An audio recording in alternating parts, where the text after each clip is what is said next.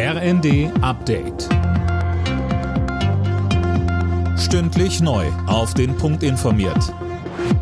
Ich bin Linda Bachmann. Guten Abend.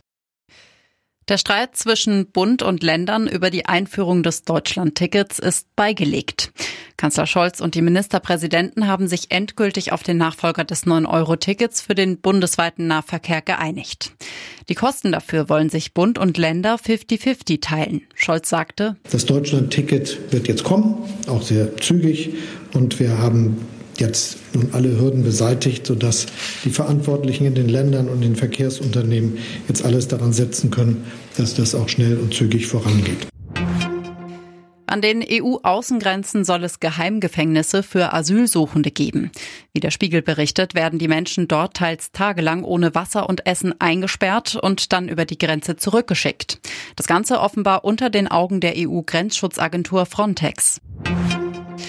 Einen Tag nach der Großrazzia in der Reichsbürgerszene sitzen 23 der 25 Tatverdächtigen in U-Haft. Zwei Männer waren gestern auch in Österreich und Italien gefasst worden. Wann sie vor den Ermittlungsrichter kommen, ist noch nicht bekannt. Bundesinnenministerin Faeser findet, der Staat muss noch gezielter gegen Extremisten vorgehen. Im ZDF sagte sie, da wir gestern bei diesen Abgründen einer terroristischen Vereinigung auch gesehen haben, dass dort Mitarbeiter des öffentlichen Dienstes betroffen waren, ist es für mich ein Anliegen, dass wir Verfassungsfeinde aus dem öffentlichen Dienst schneller entfernen können, weil wir verhindern müssen, dass der Staat von innen heraus sabotiert werden kann. Mehr als jeder dritte Deutsche will wegen hoher Stromkosten bei der Weihnachtsbeleuchtung sparen. Das zeigt eine aktuelle Marktforschungsumfrage. Dabei haben vor allem Menschen über 65 Jahren angegeben, dass sie in diesem Jahr weniger auf Lichterketten und Co setzen.